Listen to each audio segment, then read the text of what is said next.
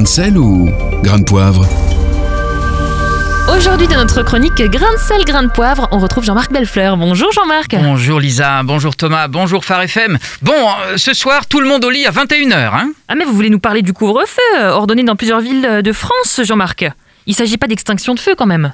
non, non, oui, bon, j'ai exagéré, c'est vrai. Plus sérieusement, la progression de la pandémie nécessite, aux yeux des gouvernants, un renforcement des consignes sanitaires. Vous l'avez noté. Hein. Euh, En France, c'est de nouveau l'état d'urgence et le couvre-feu. Alors voilà mon 21h de tout à l'heure, hein, c'est le couvre-feu. Euh, Dans neuf agglomérations Mm. a été décrété. En Suisse, les consignes s'alourdissent en raison de la progression hein, de la pandémie, comme par exemple le port du masque obligatoire dans tous les lieux publics fermés. En Belgique, c'est sensiblement les mêmes consignes qui sont imposées.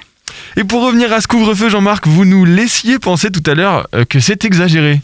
Non, non, en fait, non, rassurez-vous. C'est- C'est vrai que ça fait drôle, un couvre-feu. hein. La dernière fois qu'on en entendait parler, c'était dans les quartiers en proie à des bandes de, de- de délinquants. hein. Mais là, c'est une mesure qui vise les sorties le soir, Hmm. qui sont sans doute les plus difficiles à maîtriser en termes de gestes barrières. Mais c'est un nouveau coup dur, Jean-Marc, pour les cafés, les restaurants, les salles de spectacle. Ah oui, oui, hélas. Et j'ajoute les lieux de culte, euh, d'ailleurs, euh, qu'on oublie souvent de citer. Hmm. Euh, tout ça n'est pas facile, hein, on est bien d'accord. Il faut lutter, alors d'une part, il faut lutter contre l'expansion de la pandémie et prendre des mesures sanitaires fortes, c'est sûr. Mais il faut aussi que notre économie se relève d'un confinement qui l'a déjà mis à mal, et donc que les gens puissent aller et venir à leur guise après le travail, en soirée.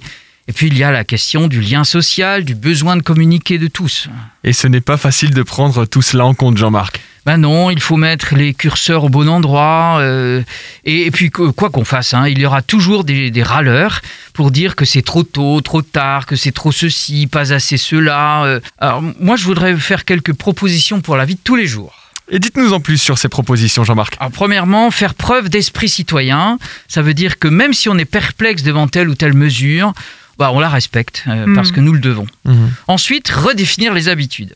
On ne pouvait plus se faire la bise, on a déjà choisi un autre geste de salutation. Mhm. On ne peut plus sortir le soir, on organise un petit déjeuner à 7 heures du matin. on ne doit pas dépasser 4 ou 6 personnes autour d'une table, on invente la tiny party. C'est toujours mieux en anglais, hein. Euh, la mini-fête. Hop, la musique à fond, euh, les bonnes blagues, mais seulement à 3. Euh, on ne peut plus faire de réunion d'église le soir. On fait un temps de prière entre midi et deux. On s'ennuie tout seul chez soi le soir. On décale ses horaires de journée et on se couche plus tôt. Dans mon dernier séjour sous les tropiques, on se couchait à 20h et on se levait à 6h et tout cela sans effort. Mhm. Et puis on se transforme aussi, troisièmement, on se transforme en travailleurs sociaux. On, on se met à l'écoute les uns des autres, on demande des nouvelles, on encourage, on risque un conseil, on donne un coup de main. Je crois que le virus nous aura réappris la solidarité. Hmm. Merci beaucoup Jean-Marc Bellefleur. Réécoutez, partagez. Tous vos replays sont sur farfm.com.